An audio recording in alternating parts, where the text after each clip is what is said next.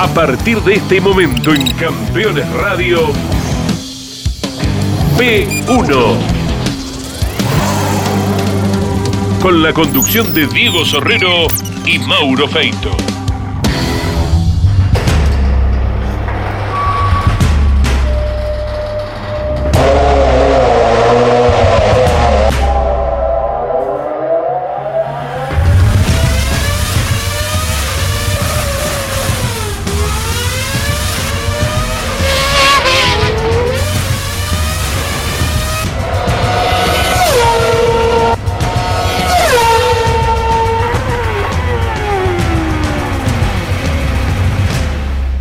Bienvenidos amigos de P1. La historia de hoy es muy especial porque una vez más traemos del pasado eh, un hecho, un hito importante que quizás mucha gente no conoce y que tiene referencia con un personaje a lo mejor más conocido después por otras partes de su carrera deportiva, por otros hechos, acontecimientos de su carrera deportiva. En este caso es Jorge Omar del Río, el conocido profe del Río, quien fue eh, el último campeón de Fórmula 1 mecánica argentina en 1979, el primer campeón de TC2000, pero en el 80, 81 y 82, nada menos, y que fue uno de los pilotos que enseñó a los pilotos, porque justamente él fue quien creó la escuela de pilotos Jorge Mar del Río en relación con una conocidísima escuela que es la de Jim Russell en Inglaterra, porque los premios, la beca al ganador del, concurso de Del Río aquí en Argentina, allá por los años 80, era justamente una beca para un curso más eh, profesional, llamémosle así, o de, o de una relevancia internacional mucho mayor como era el de Jim Russell. Pero la historia del Río comenzó justamente así. Él, sin recursos económicos para correr, allá por 1967, leyó un aviso clasificado donde decía que había un curso de pilotos de la Asociación Argentina de Volantes o de Automóviles Sport, de la Asociación Argentina de Automóviles Sport, y entonces fue al Autódromo de Buenos Aires y ganó ese concurso. Y el premio era ir becado a la eh, British Motor Stables, que era la escuela de pilotos por excelencia en Inglaterra por aquellos años, fines de los 60. En la escuela inglesa, Del Río no solamente hizo un buen papel, sino que rompió el récord en la última prueba, la final, que era girando al contrario, al revés del sentido de giro habitual de Bran Hatch. La pista de Bran Hatch, nada menos, una de las más difíciles del Reino Unido, aunque en el circuito corto. Y también, además de romper el récord, fue más rápido que su propio instructor. Eso le valió un pergamino eh, espectacular, impresionante a Del Río, con el cual vino a Argentina y empezó a golpear puertas de equipos de turismo nacional. En esa época estaban Fiat y Peugeot y consiguió entrar en el equipo Peugeot, pero para correr como piloto agregado en algunas carreras. Corrió tres o cuatro carreras con un 404 y un día le suena el teléfono, era su amigo argentino que vivía en Inglaterra, que había conocido, lo había acompañado cuando fue a hacer aquel curso de la escuela de pilotos y le ofrecía nadie más ni nada menos que una experiencia internacional. De esto se trata la historia que contamos hoy aquí en P1 con Jorge Mar del Río. Lo compartimos.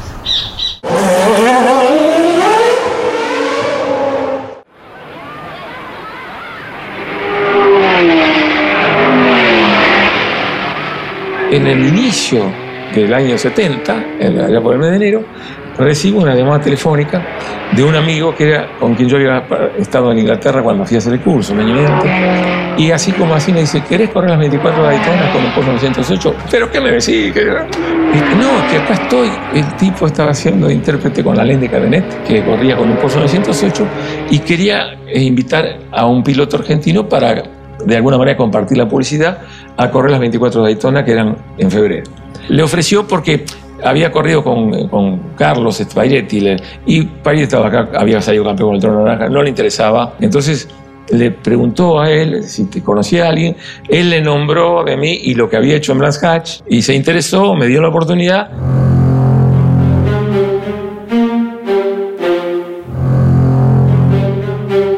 Y bueno, entonces este, me encontré yendo a Daytona eh, y el auto venía de Alemania, le habían hecho el service completo en Porsche entonces fuimos al aeropuerto de Miami a buscarlo, viajamos hasta Daytona y había que, llegamos el jueves a la tarde, y había que cumplir eh, con una eh, cantidad de tiempo mínimo que cada piloto corriera de noche como requisito para la carrera.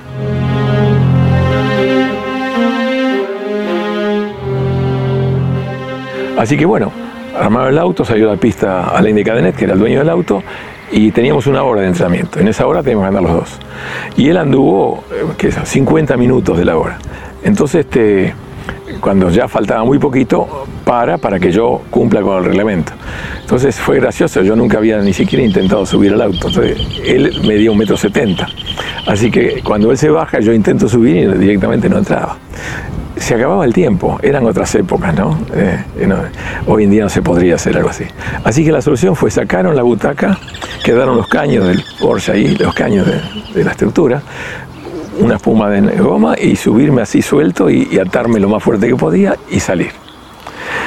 Y bueno, yo había manejado Peugeot 404, 100 caballos de fuerza y gomitas así, y de golpe me encuentro en 350 caballos este, cuando puse primera y solté el embrague, ¡boom! entonces puse segunda asustado en los boxes, otra vez el impacto. Y bueno, así salía la pista, no conocía la pista de noche, entonces bueno, al salir de boxes, eh, ahí se realizan unos mixtos que después desembocan en el primer curvón peraltado. El peralte de Daytona tiene 33 grados de inclinación. Para comparar, el de Indianapolis tiene 11.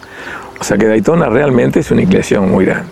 Así que bueno, hice el primer pedal a marcha lenta, fui acelerando la recta, que es de más de mil metros, la recta de atrás, y de allá lejos, en la noche, yo veía una pared vertical. Y pensé, bueno, acá hay una curva de segunda, lenta, que tengo que buscar a ver dónde está. Entonces empecé a minorar, por suerte el lado interno, empecé a minorar y a bajar cambio.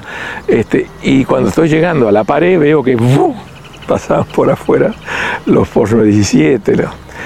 Este, y me di cuenta que no, que era la curva peraltada. Así que ahí este, comencé a acelerar, me acordé de lo que me había escuchado un comentario sobre orientarme mirando el paredón más que nada, que me había hecho un piloto inglés muy, muy conocido. Y bueno, me lancé a acelerar, que es lo mejor que pude. Así que completé esa vuelta y completé una más y bajan la bandera. Cumplí el tiempo reglamentario y habré dado esa, la última fue la tercera vuelta que di. Y cuando vuelvo a los boxes veo que mi amigo que había ido y estaba con un susto terrible porque cuando vio la velocidad que pasaban los coches no lo voy a creer. Este, y, lo veo con una sonrisa oreja a oreja. Y bueno, ¿qué había ocurrido? Había hecho el segundo tiempo de la categoría detrás del Porsche oficial de Lane Van Este, había hecho el segundo tiempo de la categoría. Así que este, fue este, una sorpresa. Al día siguiente sale el dueño del auto, el piloto titular, seguramente muy molesto porque la, diferencia de tiempo era muy grande y, se estrelló contra la pared en el peralte justamente y, entonces no, no había los repuestos necesarios, no se pudo reparar el auto, no pudimos largar. Entonces como, como forma de compensar y de eh, y aparte por lo que había visto seguramente en esas dos vueltas que di, me dice si me invita a correr los mil kilómetros de Brands Hatch en el mes de abril de ese mismo año eh, en Inglaterra. Si estás buscando un repuesto original o alternativo para tu vehículo importado, CBM Auto. Años de experiencia. Miles de clientes satisfechos. Importador directo desde Estados Unidos y Europa. cbmauto.com Yo, Norberto Fontana, te lo recomiendo. Terrus, una nueva concepción de vida. Magnífico loteo sobre Ruta Nacional 14 en Concepción del Uruguay Entre Ríos. Financia y construye Río Uruguay Seguros. Para más información, www.terrus.com.ar. Los jueves a las 23 en Campeones Radio, Campeones Íntimo, con la conducción de Nara Yoli. Una charla mano a mano para descubrir al hombre detrás del piloto. Campeones íntimo por Campeones Radio. Todo el automovilismo en un solo lugar.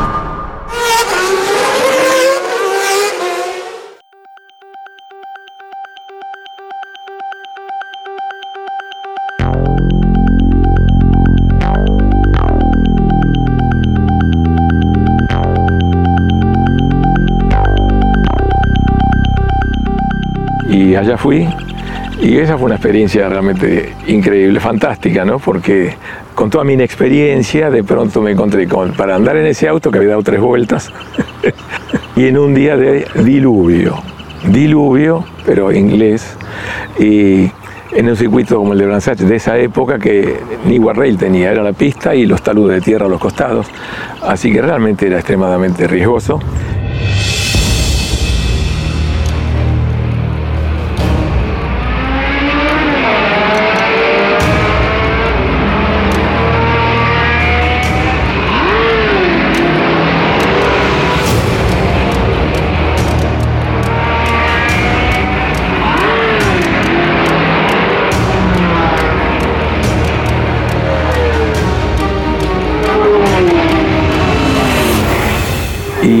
Empezaron a ocurrir accidentes durante el, tiempo de giro del primer piloto, que era de Cadenet, y yo veía todo eso y la verdad que eh, eh, paraban, los, chocaban los autos contra la salud y allá iban las ambulancias sacaban los pilotos.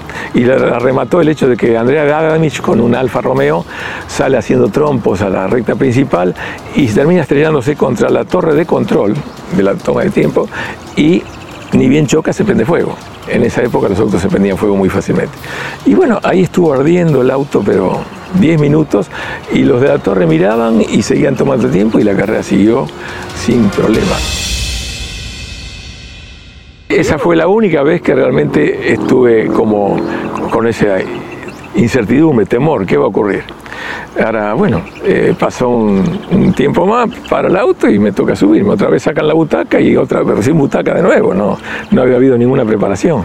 Este, a salir al circuito y empezar con la lluvia a ver eh, qué pasaba y ah, acostumbrarme. Y por suerte, bueno, lo fui haciendo también, se ve bastante bien porque cuando faltaba una hora para terminar la carrera estábamos quintos en la general. También éramos segundos en la, en la categoría. Y, y después se rompió cuando este, en el último turno estaba manejando el otro piloto, se rompió la selectora de cambio. Y aún así creo que llegamos 11, habiendo abandonado una hora antes. La única curva que conocía bien era Paddock Hill que es la primera después de los boxes, y que era muy complicada. Y bueno, había aprendido a, a conducir por referencia, digamos, porque no se ve. Entonces hay que manejar por referencia. Y esa curva y la horquilla siguiente, las únicas dos que conocía. Todo el resto del circuito después va para atrás y es un circuito mucho más largo. Pero bueno, esa experiencia me había servido, sí, sin duda.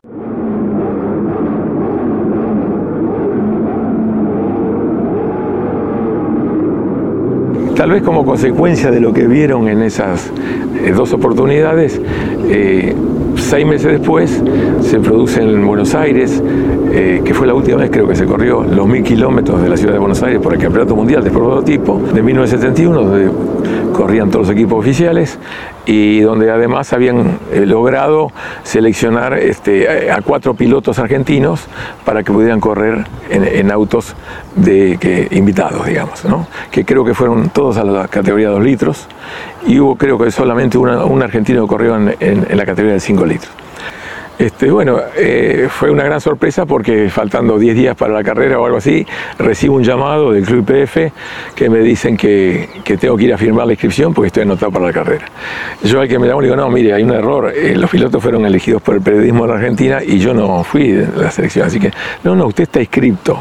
Está inscripto acá con un piloto inglés, David Weir, con Lola T210 este, del equipo de Alain de Cadenet. Y bueno, allá fui, firmé la inscripción y, y, este, y fuimos al autódromo y era cierto.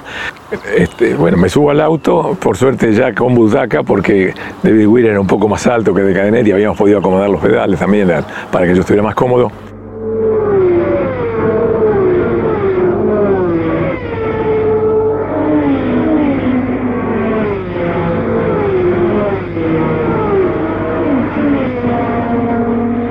Salgo en la primera o segunda vuelta que paso por la recta me encuentro con el accidente de Ignacio Giunti, con la Ferrari en- prendida fuego en medio de la recta.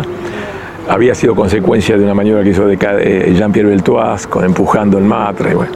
Eh, los autos chocaban y se prendían en esa época. Me encontré con el auto cruzado en la pista, ya prendido fuego. Eh, pasamos toda la primera vuelta, el circuito eh, 15 hacíamos con los mixtos, o sea que tardamos un poco menos de dos minutos. O sea que al pasar nuevamente seguía el auto ahí con más llamas y yo veía el casco blanco con el piloto adentro. La verdad que fue muy feo. Pasamos por el costado, nos hacían seña de bandera amarilla, pasamos por el costado y una vez superado el accidente seguimos a fondo. Así que este, creo que dos vueltas completas lo seguí viendo el auto ahí. Después ya lograron apagarlo y lo, corrieron y empezamos a la pista principal.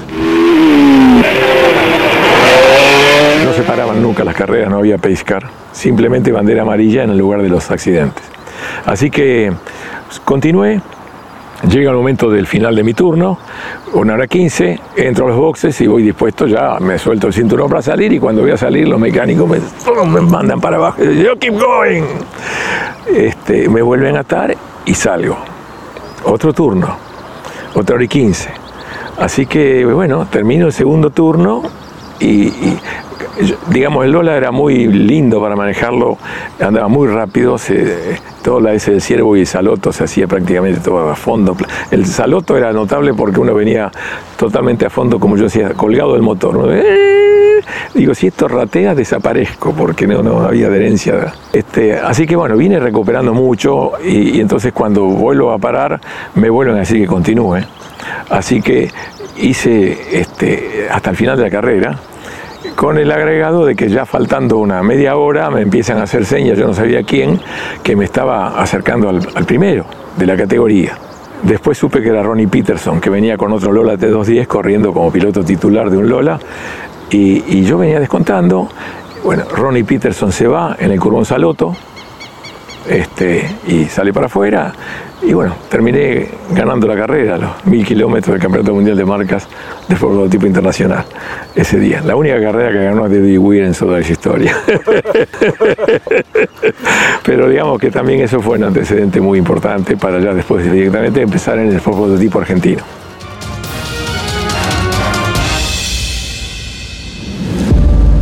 La producción no se puede detener las máquinas tampoco.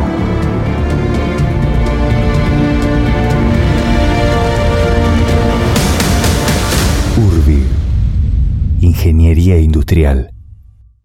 Si visitas Miami, no extrañes lo que dejas por unos días. Visita Las Acacias, el gourmet argentino. Productos argentinos y regionales. Las Acacias, un punto de encuentro en Doral. Encontranos en la 82, 00 Northwest y la 14 Street. Campeones, la revista semanal de automovilismo. Toda la actividad nacional e internacional con la información más completa y las mejores fotografías. Campeones, reservala en todos los kioscos del país. Ese momento en que te descalzás, metes un dedo en el arroyo y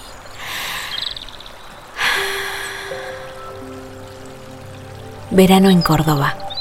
Vení, conecta, recarga. Agencia Córdoba Turismo. Gobierno de la provincia de Córdoba. Campeones Radio presenta El Arranque. Para comenzar el día con buena onda y muy bien informado. El Arranque Entrevistas con los protagonistas, historias, toda la pasión del automovilismo y el humor inconfundible de Luis Landricina. El arranque. Con la conducción de Andrés Galazo y la participación de Leonardo Moreno e Iván Miori. El arranque. De lunes a viernes a las 10 por Campeones Radio todo el automovilismo en un solo lugar.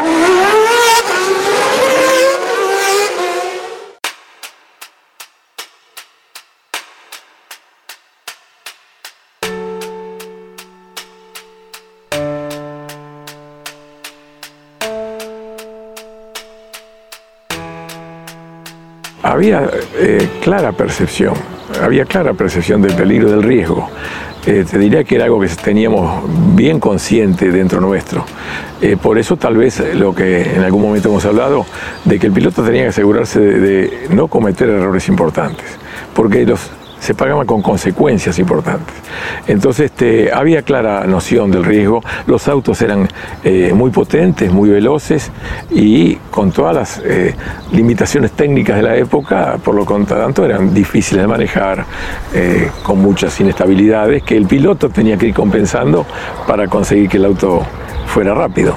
Así que era, era muy clara la percepción. Te diría que es más, uno se ponía un poco fatalista, calculabas que ya estaba por venir el momento que algo llegara. Era, no podía pasar demasiado tiempo sin que algo llegue.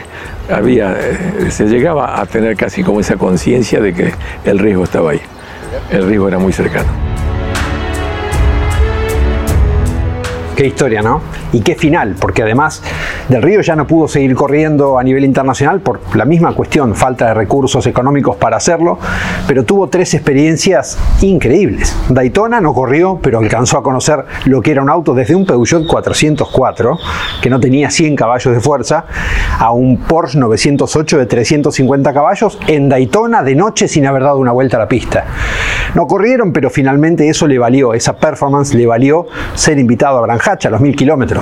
Otra vez con el mismo auto, con el Porsche 908, eh, que compartía en ese momento con el dueño del auto, Alain de Cadenet, comentarista de televisión muchos años después de retirado como piloto de carreras de la década del 60. Pero después, un año más tarde, esto que acabamos de escuchar recién, la invitación para ser uno de los argentinos en correr los conocidos, tristemente conocidos, mil kilómetros de Buenos Aires de 1971, en los que falleció tristemente una de las estrellas del automovilismo mundial desde Italia, que era Ignacio Giusti. Bueno, esta fue la historia que queríamos contar. La semana que viene nos encontramos nuevamente aquí, junto a Mauro Feito, virtualmente juntos en la pantalla, unidos para hacer P1. Hasta entonces. Hasta aquí en Campeones Radio P1. Con la conducción de Diego Sorrero y Mauro Feito. Campeones Radio. Una radio 100% automovilismo.